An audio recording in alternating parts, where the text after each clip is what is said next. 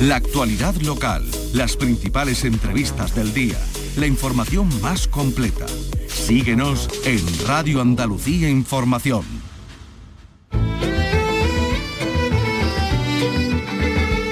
Andalucía es cultura. Con Antonio Catón.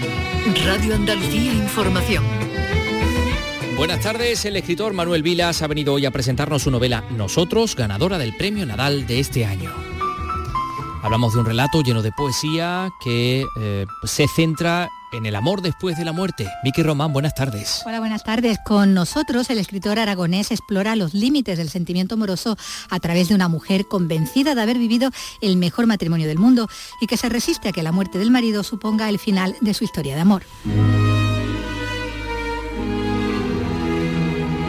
Lo vamos a escuchar y hoy hemos visitado el Templo de Santa Clara de Sevilla. Después de décadas de abandono y dos años de trabajo, se reabre este viernes. Hablamos de una iglesia barroca imponente que guarda algunas de las mejores obras de Martínez Montañés que aún podrían darnos sorpresas ya las ha dado una magnífica yesería que ha aparecido, la más antigua de la ciudad, con inscripciones en árabe. Eh, eh, hay que pensar que esto eh, sería un muro mm, probablemente del antiguo palacio de Don Fadrique que reutiliza probablemente construcciones almohades previas y bueno pues no tiene nada de particular que se utilizaran los artesanos y los albañiles que existían en el momento de la posterior a la conquista. Y seguimos disfrutando de las actividades previas a la gala de los Goya. Carlos López, buenas tardes. Buenas tardes. Pues más de 900 escolares asisten estos días a sesiones especiales y hoy nos visitan ilustradores de la plataforma Urba Sketchers de Sevilla, que se van a dar cita en el fotocall de los Goya para dibujarlo. Y además creo que nos van a hacer algunas ilustraciones. También les contamos que el gobierno incluirá los espectáculos taurinos en el bono cultural joven, una decisión que llega tras la resolución del Tribunal Supremo que se manifestaba contrario a la exclusión de estos espectáculos taurinos del bono. Y en Ámsterdam, el Rijksmuseum inaugura este viernes la mayor muestra sobre Vermeer. Eh, también hablaremos de ella y de este pintor holandés en este espacio que realiza Miguel Alba y que produce Ryan Gosto. Andalucía es cultura con Antonio Catoni. Atiéndeme. Quiero decirte algo que quizá no espere. Doloroso tal vez. Escúchame. El bolero Nosotros que me duele el alma. Eri Gorme y los Panchos. Yo necesito hablarte y así lo haré. El escritor Manuel Vilas está presentando hoy en Sevilla su novela Nosotros, ganadora del Premio Nadal de este año. Un relato lleno de poesía donde explora esos límites del, sentimiento a través de la historia de una mujer que está convencida de haber tenido el, matrimonio más maravilloso de la historia y que se resiste a que la muerte pues suponga el final de esta historia de amor. Con Manuel Vilas ha hablado Vicky Román.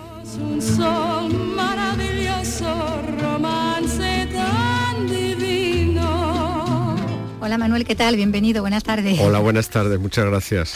A ti por, por venir con esta novela con la que has ganado este año el premio Nadal, el primer premio literario del año, con este Nosotros que tiene como protagonista bueno, a Irene, uno de esos ángeles que dan belleza a este planeta, como reza en la, en la introducción, eh, y que desde su propia voz se va a empeñar en mantener ese plural y ese nosotros, ¿no? Siguiendo el bolero, mm. haciendo trascendental su historia de amor hasta más allá de la muerte del otro, ¿no?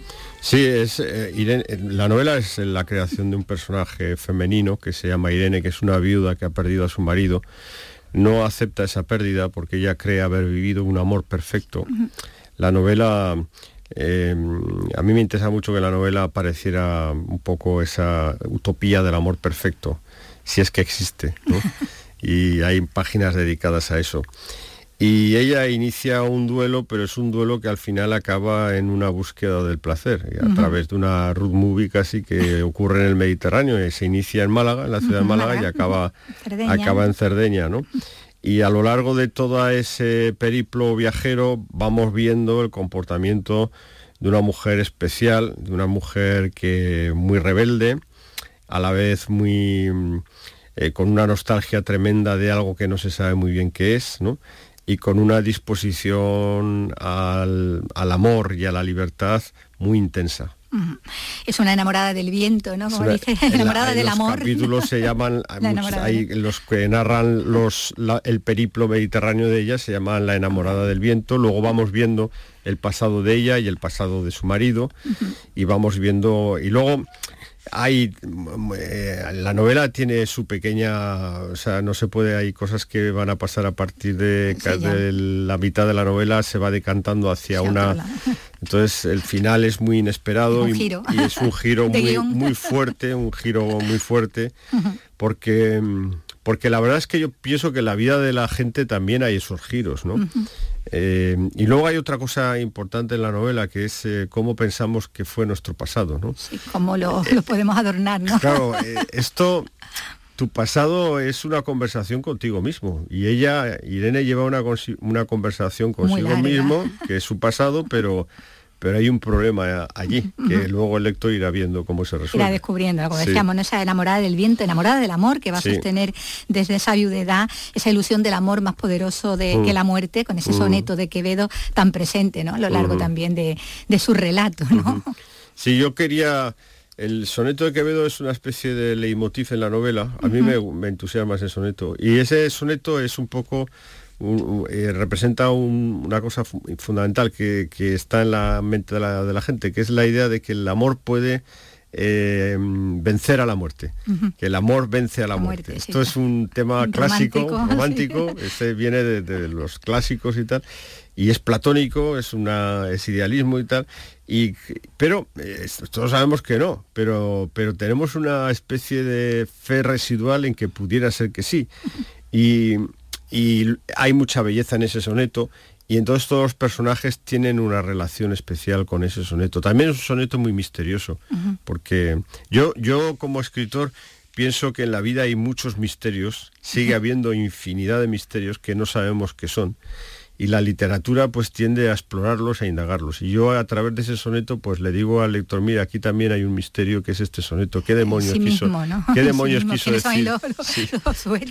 ¿Qué, dijo Quevedo aquí? Que si este soneto tan famoso pues es, el, uno de los eh, poemas, si no el poema más famoso de la historia de la literatura española. Yo a veces pienso, digo, si, de repente se tuviera que quemar, desaparecer todas las novelas y, toda la literatura española, pero te dieran opción a salvar una página, es decir, vamos a destruir toda la literatura española, pero podemos salvar una sola página. Escoja usted la página que quiere salvar yo pienso que este soneto de Quevedo tendría muchos votos. Sí, sí, muchas papeletas, ¿no? Para salir ganador. Bueno, la protagonista vamos a ver que entre realidad y deseo prima el mm. deseo, ¿no? Porque eso es lo que va a marcar su estar en el mundo, su seguir estando en el mundo, ¿no? Una vez que, ha perdido a esa, a esa pareja. Y lo que va a marcar, como decía, ¿no? Ese deseo, esa búsqueda del placer también, esa huida hacia adelante, ¿no? Ella, ella al final descubre, bueno, al final, por la mitad de la novela ya descubre una ecuación muy interesante que es que eh, el placer es un ingrediente fundamental del amor. ¿no? Eh, y cada vez eh, se da cuenta de que si no existe el placer en el amor, el amor es nada. Esto es un poco novedoso porque asociamos la idea de amor a muchas cosas como son, yo que sé, la lealtad, la generosidad, la amistad, eh, la complicidad, eh, estos son significados del amor eh, que todo el mundo está de acuerdo, ¿no? Y sin embargo todo eso, si no hay placer, no tiene sentido. Entonces ella, claro, entonces ella, esto, claro, yo como escritor, pues no dejo de sorprenderme por, por, la, por, las hipocresías sociales que hay en la vida, ¿no? Y yo creo que en las novelas lo que no hay es hipocresía, ¿no? Porque para eso leemos novelas, ¿no? Para que nos digan cosas de verdad sin, sin límites, ¿no? Y entonces ella mm, se da cuenta de eso. Y también se da cuenta de que ella es una mujer voluptuosa, que es una mujer sensual y que es una mujer que quiere experimentar mm, la libertad y el placer. ¿no? Y esto no debería ser escandaloso, porque ni, ni llamar, ni rasgarnos las vestiduras por algo como esto, pero porque a este mundo, ¿a qué venimos a este mundo? Pues yo, creo, pues yo creo que no venimos a sufrir, yo creo que venimos a ser libres y a gozar del mundo. Esta es la idea de la vida que la novela defiende. Eh, no, eh, también hay cosas, lo defiende contra muchas otras cosas que hay, ¿no? Pero la, idea de, gozar, la idea del placer y la idea de la libertad, ella está muy obsesionada con ser libre, pues yo creo que son importantes en, la vida de una persona. Como decía antes, no hace ese peregrinaje por el Mediterráneo, ese exceso de, existencia ¿no? que dice que tiene, que tiene el mar. Eh, amante, amante, hombre a hombre, mujer a mujer también, a veces también algunas de ellas buscando a través de ellos piensa, ¿no? Ese mm. reencuentro con el marido, porque él había dejado su mm. cuerpo, pero, pero no mm. su cuidado. El marido perfecto que decíamos, con el que piensa que ha, vivido esa historia de amor excepcional, envidia de todos, lejos de, sobre todo lejos de la vulgaridad, esa vulgaridad que ella tanto detesta, porque la normalidad, como dice, la enloquece, ¿no? Y ella se tiene que, que, distinguir frente a todo eso, ¿no? Y ahí está el lujo, las marcas, todo lo que... Eh, eh, eh, el rol frente al Casio. La belleza da placer Claro, la belleza también da placer. Y, la, novela es también el amor bajo el capitalismo, ¿no? Sí, totalmente. Eh, cualquiera, quien Porque ella tiene dinero. Ella tiene dinero, claro. Quien tiene, quien, quien quiera eh, vivir una historia de amor hoy en día, pues todos eh, hombres y mujeres, la van a vivir bajo el capitalismo. O sea, esto nadie se, puede escapar. Nadie se va. Entonces, claro, eso yo como escritor pues yo digo, pues es que es, no, es imposible vivir nada fuera del capitalismo. Una historia de amor o una pérdida, todo ocurre bajo unas creencias socioeconómicas e morales que determinan nuestra existencia en este mundo. Y es, bueno, la palabra que más socorrida, podríamos utilizar otras, pero es el capitalismo. Entonces ella, pues bueno, pues es como la canción de Shakira. Por eso te iba a decir, el rol es frente a pero antes de que saliera Shakira. Y confluyen, convergen eh, eh, Irene y Shakira en algo muy elemental, que es que pues eh, el capitalismo son marcas. Y ella vive las marcas. ella Irene a, cuando a, Marcelo su marido le regala para la boda un Cartier, un, Cartier, un Santos de Cartier es un reloj espléndido. Eh, y, los amantes que tiene que va a tener luego pues les mira a ver qué relojes tiene. los mide por, el reloj. y además ella sabe de relojes y dice este se ha comprado un reloj de 80 euros este de 120 de 40 sabe los precios ¿Qué es saber los precios? Saber los precios es como en el capitalismo, saber el precio de algo es tener una información privilegiada. Es una información privilegiada. En el capitalismo la primera pregunta que ocurre siempre es ¿cuánto vale esto? Y la novela pues está trufada de este tipo de reflexiones, pero no porque porque yo quiera o porque por voluntad mía, sino porque la vida es así. Sí. no la he inventado yo. No, no, en ese sentido yo creo que el escritor el tipo de escritor que yo soy, lo que se limita es a levantar una especie de acta notarial, ¿no? Eh, yo veo lo que hay, lo cuento y además no, eh, no lo juzgo. Eh, ya es como un notario, ¿no? Un notario, si te vas a comprar un piso, el notario te dice, oye, pero ¿has visto qué horror de piso te estás comprando por este dinero? el notario simplemente da fe de esto.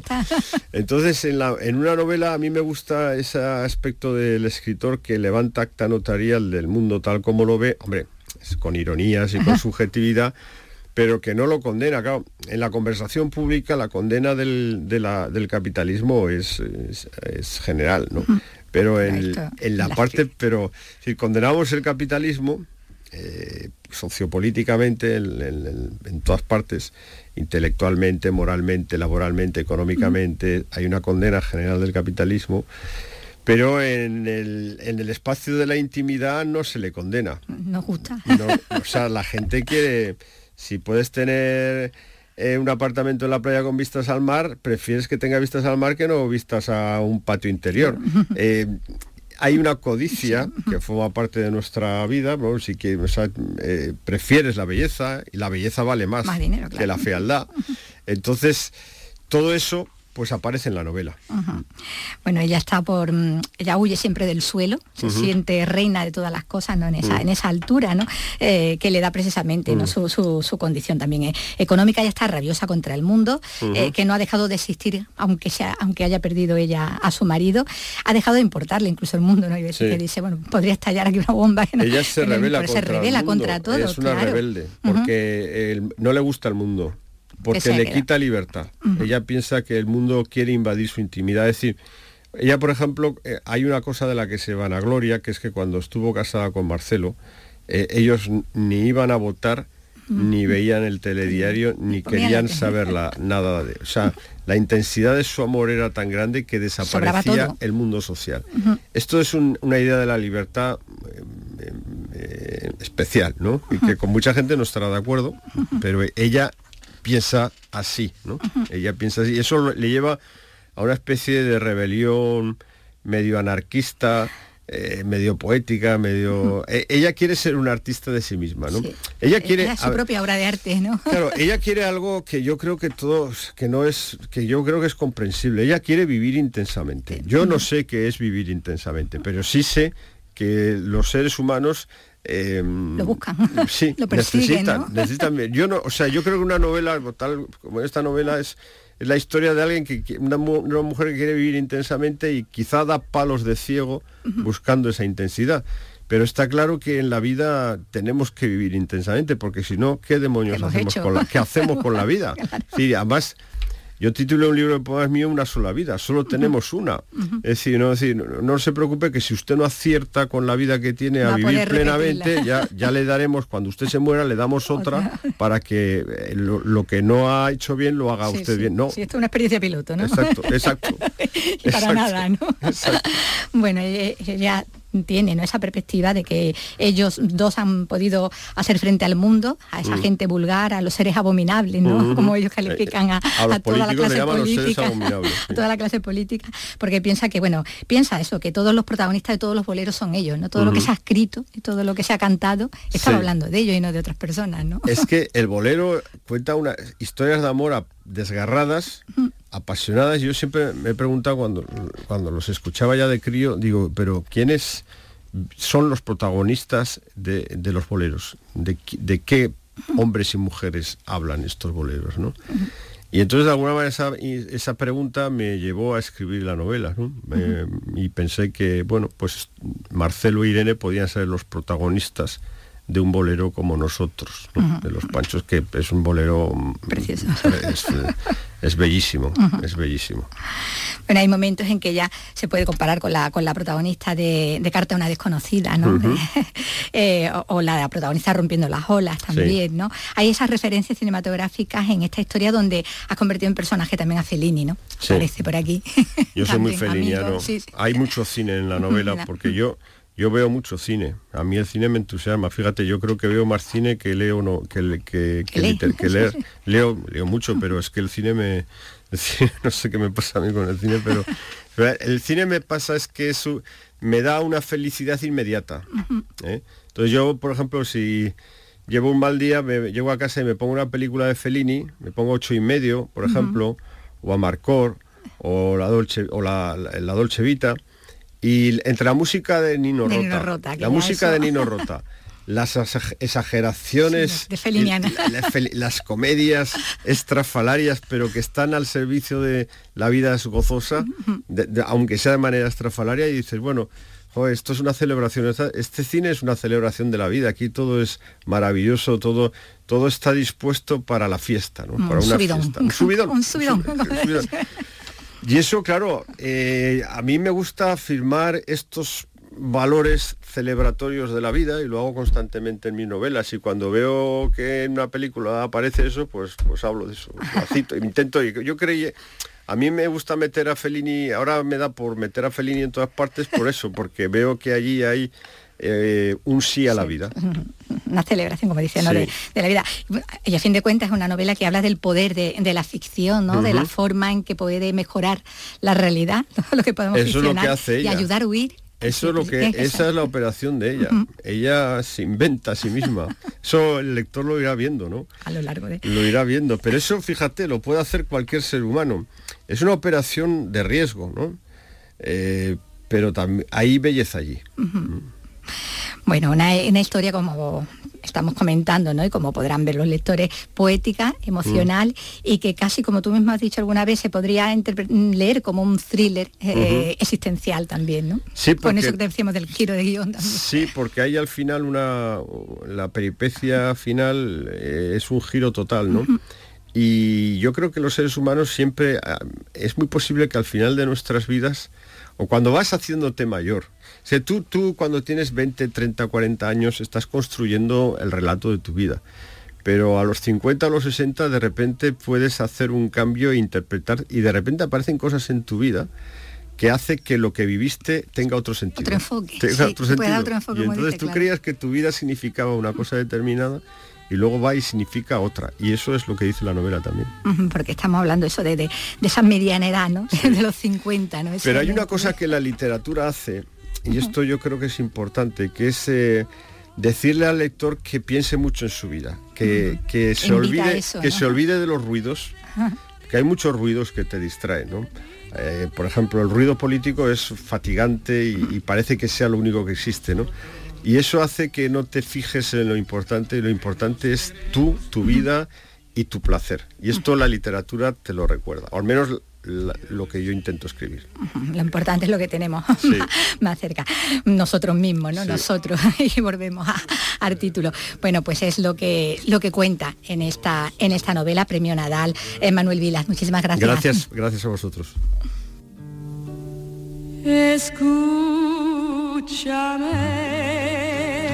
Escúchame, aunque me duele el alma,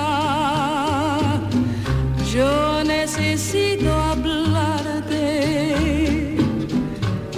Y así lo haré. Manuel Vilas, nosotros tenemos muchos contenidos por delante, ya está eh, aquí eh, representante de la eh, plataforma Urban Sketchers, eh, que, que va también a participar en el homenaje a los, a los Goya, y bueno, Bernard SF creo que es el nombre, ¿no? Bernard SF. Exactamente, Carlos. Es que lo estaba aquí buscando, pero no lo encontraba. Está ahí. Pero lo primero que vamos a hacer va a ser entrar en el templo del convento de Santa Clara de Sevilla, que se inaugura, se vuelve a abrir este próximo viernes. Es fascinante todo lo que hay ahí dentro y hemos hecho un recorrido y hablado con los protagonistas de esta, de esta restauración después de décadas cerrado y de dos años de trabajo. Eso va a ser enseguida, 3 y 22. De lunes a viernes a las 4 de la tarde tienes una cita con el flamenco. Los conciertos y festivales, los recitales, los homenajes, las citas imprescindibles de este arte genuino de nuestra tierra. La mejor selección de nuestra fonoteca. Portal Flamenco. De lunes a viernes desde las 4 de la tarde con Manuel Curao. Radio Andalucía Información. Andalucía es cultura. Con Antonio Catoni. La verdad que el resultado de la iglesia de Santa Clara es absolutamente sorprendente y resplandeciente. Nos encontramos en el coro alto, el artesonado pues continúa por toda la nave, esta, especie de caja de zapatos enorme, que es el modelo de, de todas las iglesias o prácticamente todas las iglesias de los conventos de Sevilla. Y junto a Antonio Martín, que ha dirigido como arquitecto esta intervención sobre este bien mueble, el resultado, lo primero que tenemos que decirle, señor Martín, es fascinante. Enhorabuena. Muchas gracias. ¿Cómo está usted después de esto? Bueno, pues muy satisfecho y, y encantado de haber terminado la obra, porque han sido dos años de obras muy complicadas y, y realmente estábamos ya muy interesados en que en entregar el trabajo y en que todo estuviera satisfactoriamente completo. Y lo va a estar. Eh, venga usted conmigo porque nos vamos a acercar desde el coro alto a esta celosía preciosa que tiene tres motivos, estrellas y, y- una especie de aspa, ¿no? De Cruz de San Andrés, eh, desde la que vemos la, mm, al completo esta iglesia de Santa Clara, templo conventual de Clarisa. Y aquí podemos ver, bueno, que se está dando los últimos retoques, el magnífico retablo del que luego hablaremos, toda la obra de Martínez Montañés, pero vamos a centrarnos en esta conversación con usted sobre, bueno, pues la intervención en el propio edificio. Creo que lo más importante, una de las cosas más importantes era actuar sobre las cubiertas, ¿no?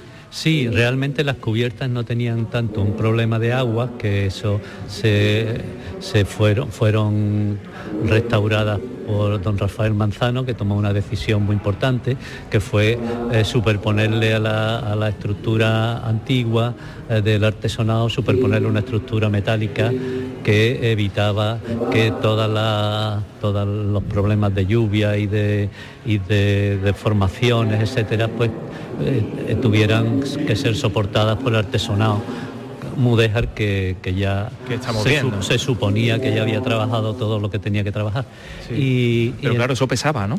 Claro, la solución que le dio don Rafael era, era eh, muy eficaz pero tenía algunos problemas que es lo que hemos intentado corregirlo. Esos problemas, naturalmente, cuando se hicieron no se advirtieron, pero claro, 40 o 50 años después, pues hemos ido viendo que había algunas, algunos problemas que es lo que hemos intentado resolver en esta obra y se ha desmontado todo el tejado que tenía y fundamentalmente el trabajo ha sido volver a, poner eh, tirantes eficaces porque las deformaciones en los muros son muy, muy grandes, muy importantes y y, meter nuevos tirantes y, en vez de colocar un forjado como tenía eh, la antigua solución, pues hay un, tema, de, unos paneles sándwich que nos darán un un, aligeramiento de la carga y, por tanto una reducción de los empujes y de las deformaciones. Y eso hará posible que los muros pues no se, no se digamos, no se abran y permitir que, donde esté todo ahí. En, principio eh, este tipo de, soluciones estos están, digamos, estabilizados, pero en, tensión, ¿no? Es decir, que eh, naturalmente una cosa que ya tiene una deformación eh, un muro que ya se ha deformado realmente no es posible volverlo a su sitio. Lo importante es que se queden donde están. Lo, sí le tengo que decir que aquí vemos un tirante que no sé si será de época original, que es mucho más grueso, y estos son los que ustedes han puesto durante estos años de intervención, eh, que se ven pues evidentemente muy, muy modernos, blancos, paralelos, dos líneas paralelas, y aquí están eh, justo encima de esas estructuras que son también tirantes de madera del propio artesonado, pero están muy bien camuflados, ¿eh? prácticamente no se ven. Bueno, esa era la intención. La parte del, como los tirantes de madera dejaron de, ser, funcionales, yo creo que mm, probablemente 100 o 150 años después de montado. Y todos los demás, ah, todas las obras que se han hecho en, esta, en este edificio han sido intentar frenar esas deformaciones progresivas, ¿no? En el caso más llamativo es el de la espadaña, que tiene un, desplome muy importante. Entonces, nosotros lo que hemos intentado es pues mantener, mm, completar la serie de tirantes que tenía con otros nuevos que van que van pues reforzando, impidiendo que las deformaciones y, por tanto la ruina vaya, vaya aumentando naturalmente. Que es muy importante, se ha actuado sobre tres espacios, este cajón de la iglesia, el espacio lateral que es la sacristía y otro espacio que da a la parte del compás de Santa Clara que se va a utilizar para distintas eh, actividades de tipo cultural. Eh, como decíamos, nos encontramos en la parte alta, pavimento absolutamente nuevo, también de, barro, ¿no? imitando un poco el pavimento original. Sí, este, tenemos la suerte de que este coro alto, la, estructura que lo soporta, que es un, artesonado muy importante, muy renacentista, muy bonito, y está en un estado perfecto de conservación. Por lo tanto, no hemos tenido que eh, desmontar ni hacer nada. Todo lo contrario que algunas otras dependencias que también es cierto que son de, menor interés, pero pero que ha habido que cambiar todos los forjados de madera. Aquí no, aquí hemos tenido la suerte de que estaban en buen estado de conservación y probablemente porque estaba protegido por todos los lados, ¿no? Y, aquí pues mm, lo que sí hemos tenido que nivelarlo porque de, tan al ser unas luces tan importantes de 8 metros y pico, pues había ciertas deformaciones, se han nivelado y para eso hubo que desmontar la sillería tan bonita que ven Renacentista que estamos viendo, preciosa por cierto, ya nos han contado, luego hablaremos de ello con los responsables también de la restauración, se ha desmontado y se ha actuado, pero es que este aquí, como dicen en los libros, eh, que se encuentra un paño de un paño de yeserías que estamos contemplando en esta parte alta. Estamos hablando de un paño de yesería islámica, hay una serie de inscripciones también. Vamos a acercarnos, eh, señor Martín, para, para verla, porque estamos hablando no probablemente, sino seguramente, y esto lo ha dicho el arqueólogo Miguel Ángel Tabales, que de esto sabe, de la yesería más antigua que se conserva en Sevilla. Eh, ¿Época islámica o época ya cristiana? Yo, mm, bueno, eso lo sabré mucho mejor los restauradores y, y Miguel Ángel Tabales, pero en principio es cristiano. ¿Eh? Eh, hay que pensar que esto eh, sería un muro mm, probablemente del antiguo palacio de Don Fadrique que reutiliza probablemente construcciones almohades previas y bueno pues no tiene nada de particular que se utilizaran los artesanos y los albañiles que existían en el momento de la posterior a la conquista de Sevilla.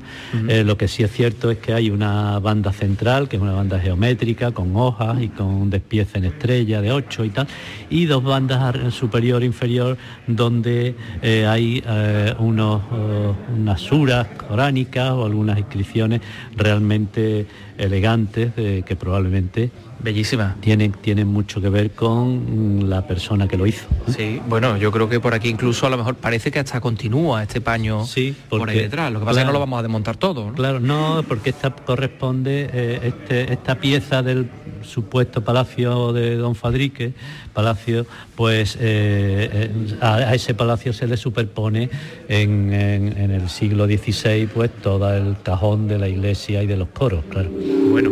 Antonio Martín, eh, enhorabuena por esta intervención. Eh, recuérdeme usted el nombre de su compañero que también sí, ha... Sí, mi compañero ha trabajado mucho más que yo, ¿eh? Gonzalo Díaz Recasén, y, nada, hemos intentado montar un equipo con todos los del arzobispado. Así que... Pues nada, dicho queda, quede constancia. Muchas gracias. Nada, Vamos a hablar con don Antonio Rodríguez Babillo, que es delegado diocesano de Patrimonio y además es una de las personas que más sabe de la restauración, porque hemos hablado con don Antonio del bien inmueble y vamos a hablar ahora de los bienes muebles. Antonio, Claro, principalmente aquí todo el mundo vendrá atraído por la fama del gran montañés, ¿no? Que ha sido uno de los trabajos más importantes que habéis desarrollado. In situ y algunas piezas os la habéis llevado al Palacio Arzobispal. Sí, claro, porque cuando entramos aquí, pues eh, teníamos que coordinarnos con la obra, ¿no? Y entonces algunas obras fueron allí al palacio, se restauraron en el taller del palacio y otras han restaurado ya aquí in situ cuando bueno pues el desarrollo de la obra lo ha permitido. Nos vamos a acercar por aquí para ver algunas de esas piezas que son maravillosas, ¿no? Hemos visto pues el, San Francisco que ha estado allí, pero claro, todo ese retablo que acaba de, terminarse ahora mismo de forma casi simbólica, colocando esas pequeñas imágenes, tiene eh, asuntos Em, digamos, motivos iconográficos que yo creo que le van a llamar mucho la atención a los amantes de, la eh, escultura barroca, ¿no? Eh, estamos hablando de elementos de la vida de San Francisco de Santa Clara, eh, algunos, a los capillitas les va a gustar mucho el Cristo de arriba, me parece a mí también, ¿no? Sí, bueno, el Cristo es una maravilla. no solo por la iconografía, ¿no? De Dios Padre pues sosteniendo a Cristo en la cruz, el Cristo que se pudo ver de cerca en la exposición del Bellas Artes de Montañé, que hubo con motivo del año Montañé, y, bueno, el Cristo es una maravilla, ya está en su sitio y no se puede pues, ver de todos los detalles que tienen. Después el retablo, bueno, pues eh, la iconografía gira en torno a Santa Clara, que es la titular del templo, y a la Virgen, ¿no? De, manera que eh, tenemos a Santa Clara presidiendo el retablo con dos santos franciscanos, San Buenaventura y San Antonio de Padua, reconocibles por su iconografía cada uno. Sí. A los lados dos relieves que, de dos escenas de la vida de Santa Clara, una cuando llega eh, toma el hábito, profesa en, el convento y otro un milagro que ella hace que multiplica el pan. Es, muy gracioso lo del eh, cuando San Francisco le pone el hábito porque el San Francisco que está en el relieve es idéntico al San Francisco que, es de escultura, ¿no? Con lo cual los fieles podían reconocer de quién se estaba hablando, ¿no? y además en ese hay una arquitectura fingida al fondo con una inmaculada que es muy curioso. Muy bonito, representa como el retablo de una iglesia presidido por la Inmaculada. Y un detalle también eh, de una perfección muy, muy hermoso. ¿Qué eh, cosas habéis descubierto aquí que os han llamado la atención? Que habéis dicho, bueno, pues aquí mm, de esto no, no teníamos ni idea y, es, ciertamente curioso. Bueno, trabajar con piezas de este nivel tan alto, pues siempre siempre da, bueno, son la sorpresa de, primero la, técnica del autor, los materiales, etcétera, ¿no? Pero sí muchos detalles que, se ven, Por ejemplo, en el, en el, precisamente el que hemos estado hablando, el relieve del, de la toma de hábito de, Santa Clara, eh, reconocemos dos personajes que estamos ahí buscando un poquito el hilo, mm, porque hay dos retratos, retratos del, natural podríamos decir, ¿no? Ah, sí, o sea que son reconocibles, ¿no? Sí, sí, estamos viendo un poquito buscando ahí, no son dos imágenes idealizadas, ¿no? Como el resto, sino que son dos retratos Es realmente impresionante todo lo que se ha hecho aquí, el suelo de, de mármol en, en zigzag, que tengo entendido que también va a estar el, el altar dentro de poco, ahí ubicado, y bueno, y la iglesia se va a abrir al culto. Eh, está aquí Sacio Siguero, eh, que Sí, es el secretario general y canciller de la diócesis. que es un título largo y por eso quería yo preguntarle al señor Siguero que claro, desde el punto de vista religioso y también desde el punto de vista cultural, esto va a estar abierto para que lo vean los sevillanos y todos los visitantes cuándo y, y no sé en qué horario, eso está ya claro. Bien, bueno, eh, se ha nombrado rector de- del templo al director de la casa sacerdotal. Que está muy cerquita aquí. Claro, es que es la iglesia natural de la, de la residencia sacerdotal, por la cercanía y por, y por la historia, ¿no? Eh, bueno, él ya tendrá que ir colocando las, el horario, organizándose. La misa dominical, eh, por supuesto, la, la celebrará y otros sacramentos que irán surgiendo ¿no? a lo largo de- de- del tiempo. Y sí, estará abierta. Vamos a dejar una semana, mm, después de la inauguración del próximo viernes, dejamos una semana para rematar los últimos detalles y tal, y después tendremos una semana de puertas abiertas. Dedicaremos una semana entera, eh, mañana y tarde, para que los sevillanos puedan venir a, contemplar estas, estas joyas. Y en adelante, pues sí, sí, la iglesia se abre al público, se, hace, se abre al culto público y, bueno, pues eso supone que la recuperamos.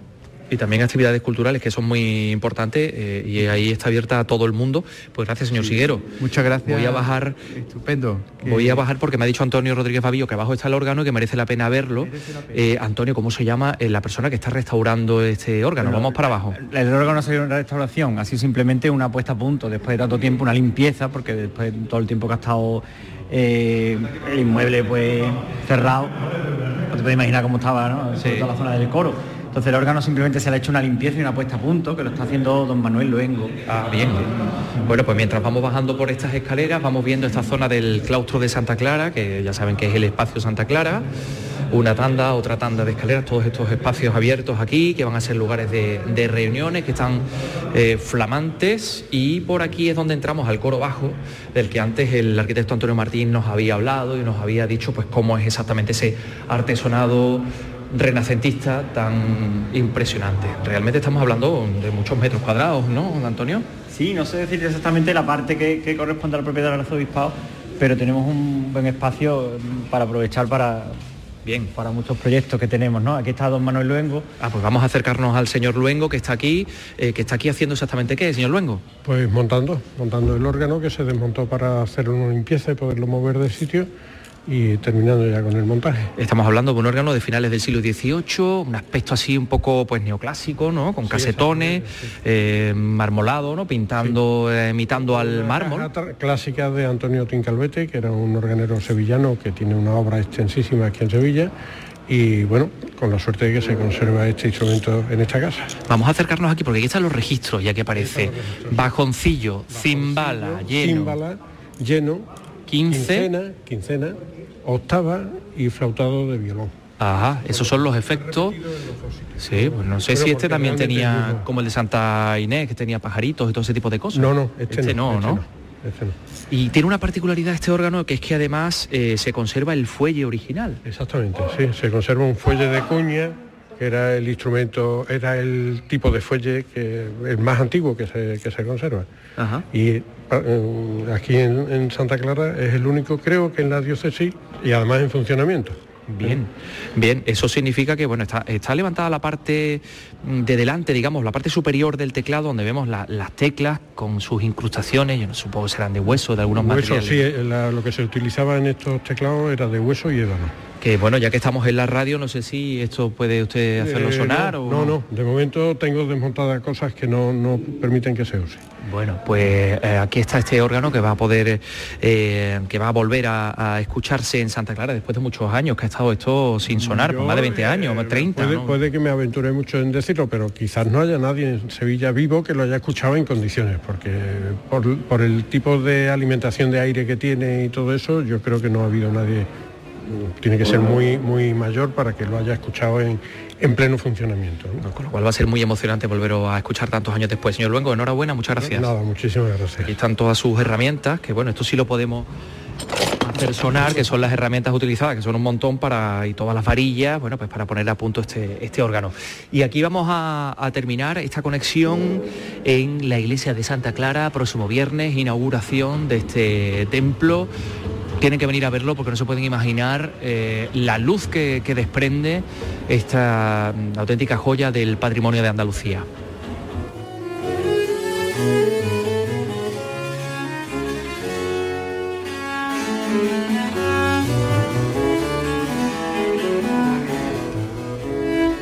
Andalucía es cultura. Radio Andalucía Información. Con Antonio Catoni.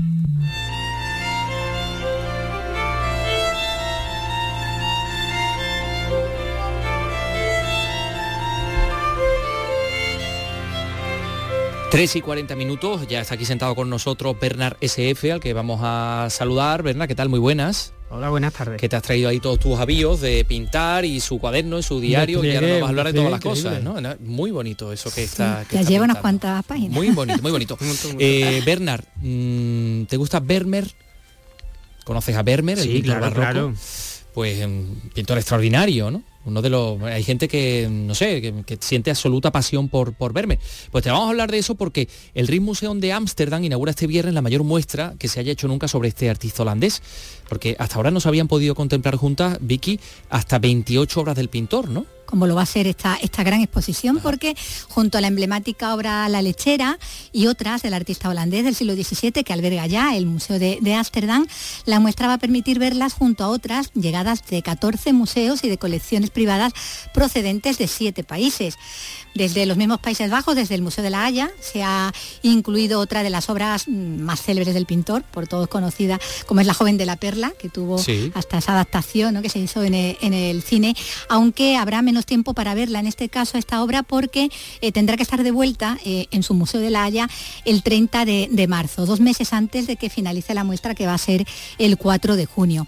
En esta exposición de Ámsterdam estarán así estas célebres mujeres de Vermeer, que son la lechera y, y la joven de la perla, eh, protagonista de sus cuadros, como esas otras de La amante y la doncella, eh, de ama y criada, de muchacha risueña, muchacha interrumpida, eh, todas ellas procedentes de, de museos de Estados Unidos, de donde lamentablemente, eso sí, no ha podido traerse el concierto porque esa obra se la robaron en 1990, bueno, hace más de 30 años y permanece desaparecida desde entonces. Alguien la tendrá, ¿no? Sí. El concierto. Igual nos está escuchando. Igual nos está Devuélvela escuchando, sí, devuélvela, hombre, Sí. que para que esté en, en la exposición, donde van a estar, como decimos, 28 de las 37 pinturas que hay atribuidas al maestro holandés. Así que es una gran parte de su producción, lo que se va a poder ver eh, en esta muestra, eh, y además la, la producción más valorada ¿no? por, por todos. De ahí ese interés que hay en visitar esta exposición, para la que de hecho, aunque faltan solamente dos días para que se inaugure, ya se han vendido más de 200.000 entradas eh, para quien no vaya a tener oportunidad de, de verla in situ. Allí eh, en Ámsterdam, en el Rijksmuseum, hay una visita virtual, eh, una visita a través, una visita online, eh, en la que Stephen Fry, el actor, eh, es el maestro de ceremonias y el narrador. Pues ya nos vamos a apuntar. Eh, Esa Bernard, esa no nos Carlos, cobrarán, eh, ¿no? Vicky, esta yo creo que Yo será... creo que sí, yo a ese me apunto. Sí. Bueno, Bernard mientras tanto está ahí Es con que no su para. boli, ahí que está que no para. Lo vamos a dejar en estos mm, eh, 38 minutillos que tenemos hasta el final para que pinten, pinte cosas que le, le sugerimos, no sé, quizás a nosotros. La vida, lo que- lo que esa, belleza subyugante de Carlos López, no sé, algo, el que se vaya inspirando. mucho, es tanto. mítica, ¿eh? Sí, efectivamente. De Vermeer. Eh, De Vermeer. De Vermeer pintaba pero de. Vermeer de Mor- la moraleda, de las caras de Vermeer, más bien. Eh, a ver, eh, Carlos, vamos a meternos en los Goya. Porque continúan las actividades paralelas en torno a esta edición número 37 de los premios, este sábado en Sevilla. Hoy han comenzado proyecciones especiales para los chiquillos, ¿no? Más de 900 que van a ver películas. Por ejemplo, hoy han estado viendo Alcarrás, ¿no?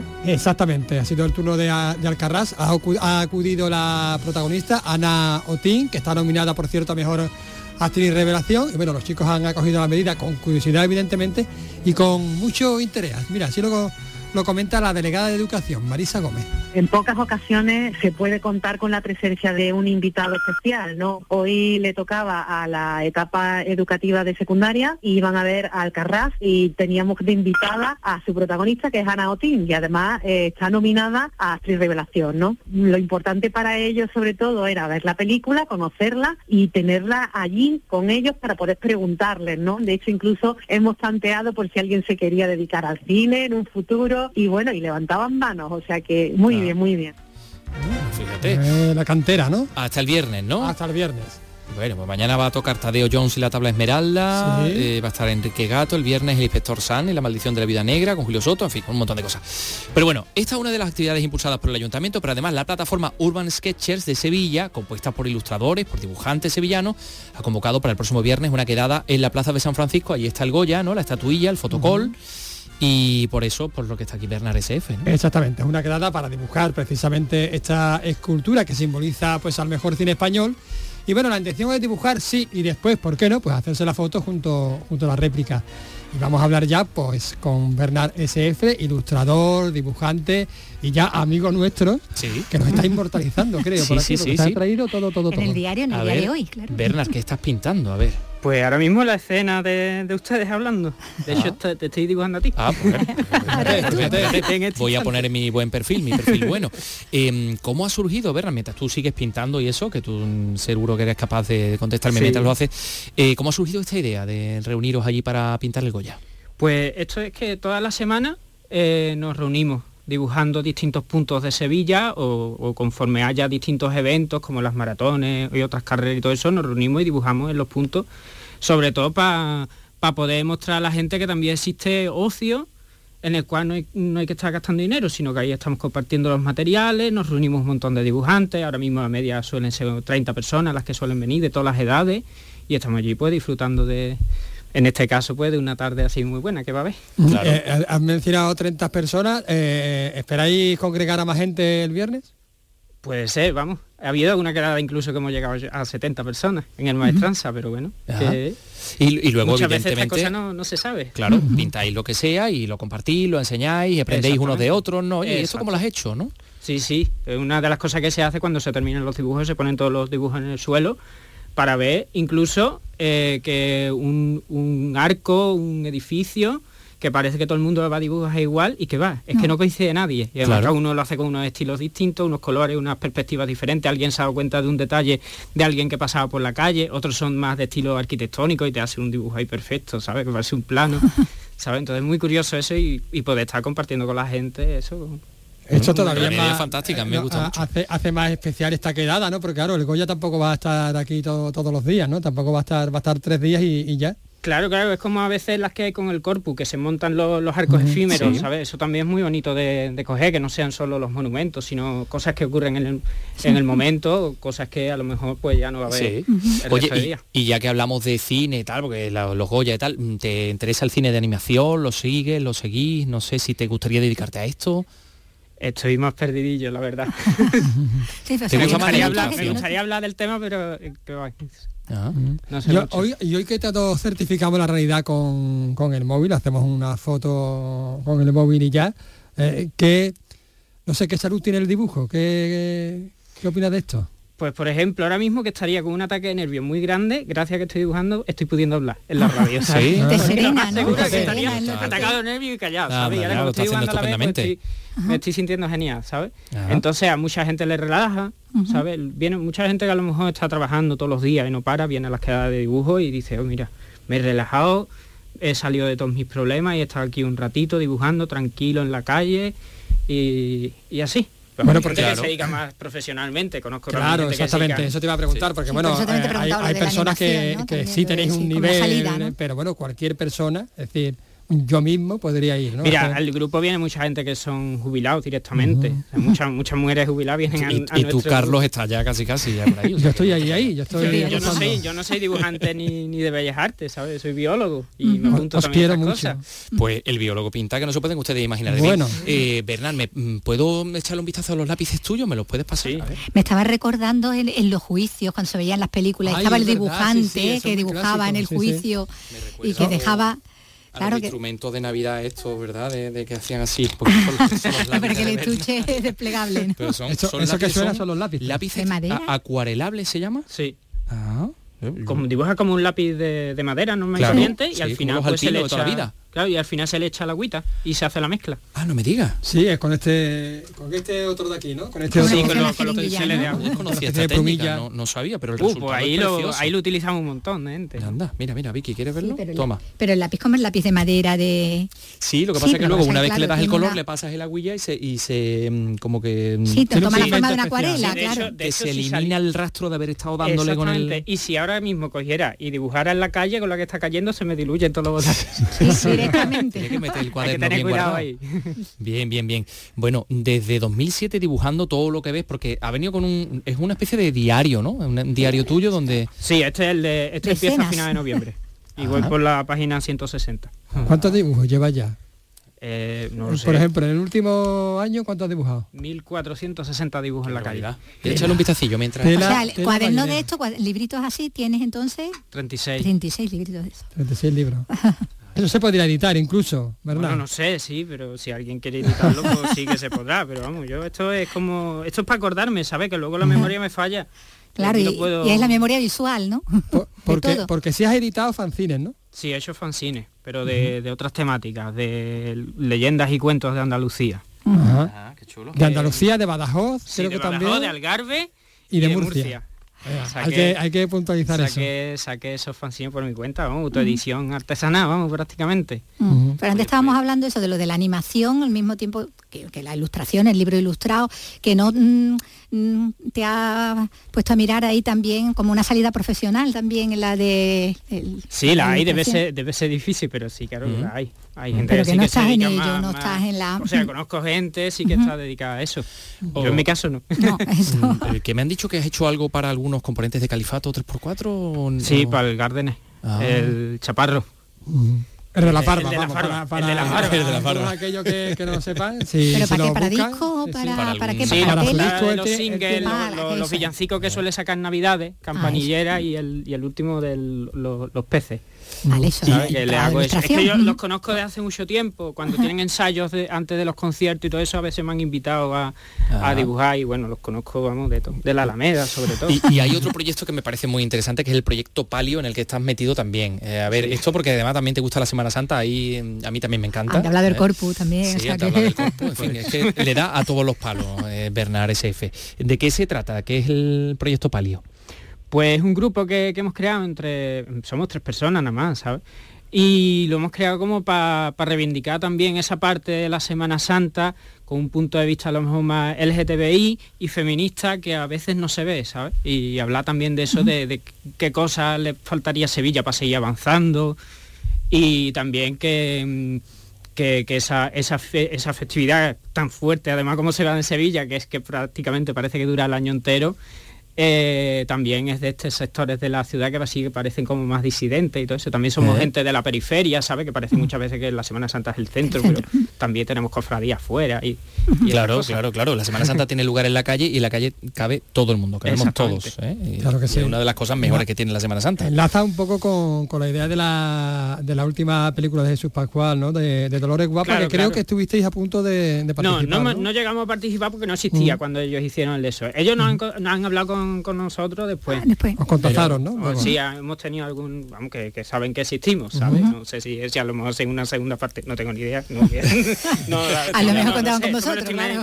in- inventando yo, ¿no? Pero que a lo mejor sí, que a lo mejor podríamos participar o alguna cosa de esa, pero que, que es verdad que a partir de la película han empezado a salir muchos colectivos. No somos el único que está, que está en Sevilla, también los hay en otras ciudades y están empezando a salir diciendo, oye, he visto esta película, me he sentido identificado, ah, pues yo también hago cosas. Mm. De esa película hay una frase eh, genial, ¿no? Que, que yo, yo creo que define lo que, Varias, lo que varias. ocurre. Hay varias, pero bueno, yo, veo que, yo me quedé con con una, que es en Sevilla, en Sevilla hay dos religiones, ¿no?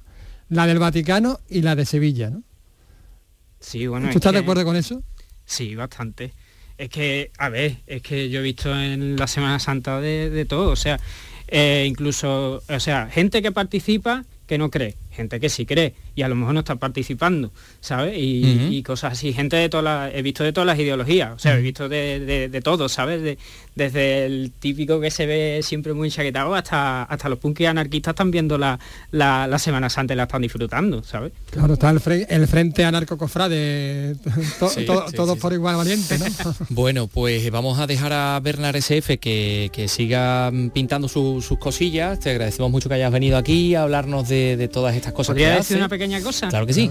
Bueno, que el grupo de Urban Sketch Sevilla no soy solo yo, ¿sabes? Que también estamos en el grupo y me gustaría mencionar que no han podido venir a mis compañeros, que son Maribel Rojo, Isma Serrano, eh, Javier Ariza, Ismalazo y Luz Vega. Bueno, y mucha otra gente que seguramente si estaréis en alguna, no sé, en, las redes sociales tendréis alguna cuenta, si alguien nos escucha ahora mismo y se quiere unir al, Urban Sketchers. Claro, la pues cuenta de Instagram, es muy por ¿eh? ejemplo, ¿no? La cuenta de Instagram se llama USK Sevilla. USK Sevilla. Y ahí se suben todos los dibujos de todos los participantes, no solo la gente de Sevilla, también gente que viene de viaje hace dibujo aquí en Sevilla, también lo ponemos. Bien. es abierto para todo el mundo. Perfecto. En cualquier caso, este viernes os veis en la Plaza de San Francisco, ¿no? ¿A qué hora? A las cuatro y media. Perfecto. Bueno, pues dicho queda. Gracias, Bernard. Enhorabuena, precioso. Eh, lo que está haciendo, mm, a ver si le da un poquillo de color a eso, a ver qué tal queda. Que, oye, me ilusión. Sí, sí, ¿Tú te quieres ver inmortalizado? no, hombre, no. Pero, hombre, ya que está Yo sí. Es que hemos visto los otros claro. el color y quedan... En fin. Bueno, un poquito de vanidad. Eh, a ver, es que como estábamos hablando del tema de los Goya, queríamos aportar, esto tiene mucho que ver con lo que nos ha dicho antes Bernard, ¿no? Eh, un estudio de la Universidad de Málaga que dice que son pocas las mujeres premiadas por su trabajo en el mundo del cine los premios Goya. Por ejemplo, el premio a la mejor dirección Nobel en los últimos 20 años solo han recibido, eh, o sea, de todo de todos los que lo han recibido a lo largo de los últimos 20 años, mujeres solo han sido 7,14%. No sé. Eh, en Málaga no lo cuenta Nuria León. La brecha de género en la industria cinematográfica española es el punto de partida del estudio de dos investigadoras de la Universidad de Málaga. El trabajo abarca las diferencias entre el número de mujeres y hombres galardonados con un premio Goya entre 2000 y 2020. Las expertas sitúan el foco en una comparativa de género en las categorías de mejor dirección y mejor dirección novel, así como las reivindicaciones feministas presentes en las obras cinematográficas y en la ceremonia de los premios. Paula Meribeo es investigadora del Departamento de Comunicación Audiovisual de la UMA. Es necesario que la voz de las mujeres directoras se escuche en el cine porque cuentan las historias con una perspectiva que los hombres no tienen, porque evidentemente los efectos del patriarcado no los sufren ni los padecen de la misma forma. El próximo sábado 11 de febrero tendrá lugar la 37 edición de los premios Goya con la dirección de dos mujeres entre las nominadas. Veremos a ver qué pasa.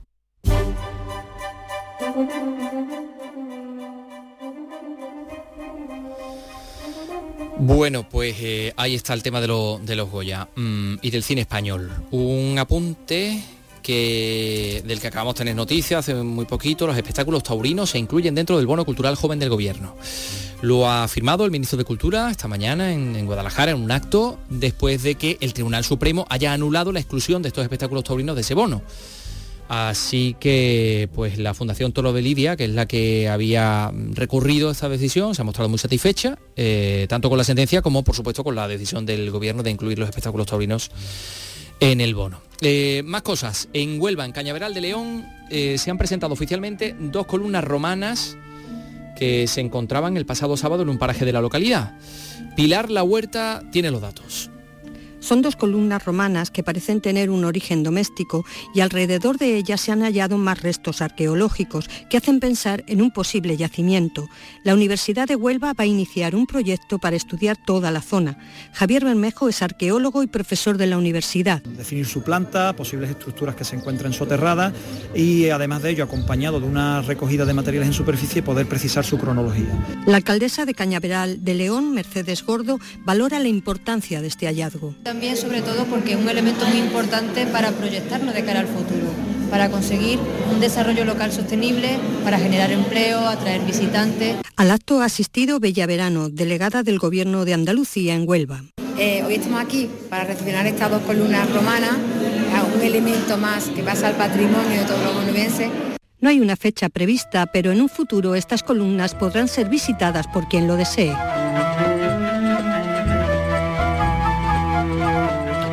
Columnas y nosotros vamos a hablar de un fotógrafo andaluz concretamente de Marbella, que es, eh, digamos, el responsable o uno de los responsables de la venta de la villa más cara de Dubái, porque ha hecho un reportaje y ha hecho un vídeo que se viralizaba en Instagram y que ha hecho posible esta operación. Estamos hablando de... eh, Carlos, ¿tienes por ahí algo para comprarte una villa en Dubái?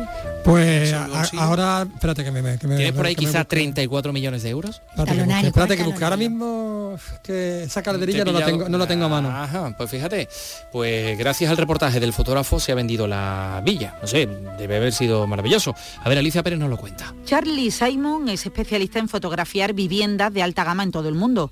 Su empresa lo ha hecho con más de 7.000. Su trabajo ha hecho posible que en solo dos semanas se venda una villa de 34 millones de euros situada en la conocida como la Palmera de Dubái. La clave, un trabajo minucioso y los contactos adecuados. Se prepara absolutamente todo, ¿no? Se planchan las camas, se compran flores, se compra comida, se preparan las mesas, la- nos dedicamos a que la casa esté totalmente perfecta de revista para presentarla a un cliente que cuando va a pagar esas cantidades espera solamente eh, una atención al detalle exquisita y sabes que viene de ver cosas maravillosas en- alrededor del mundo. Hay compradores de este tipo de inmuebles en todos los continentes. Por lo general tienen una decena de villas repartidas por el mundo. En Marbella, en estos momentos, se venden varias propiedades de 30 millones de euros. Y unos segundillos para recordar a Fernando Fernández, que nos ha dejado a los 63 años, exponente de la movida madrileña, fundador del grupo Peor Imposible y andaluz de Utrera. Hasta mañana, a las 3 de la tarde, volvemos. Adiós.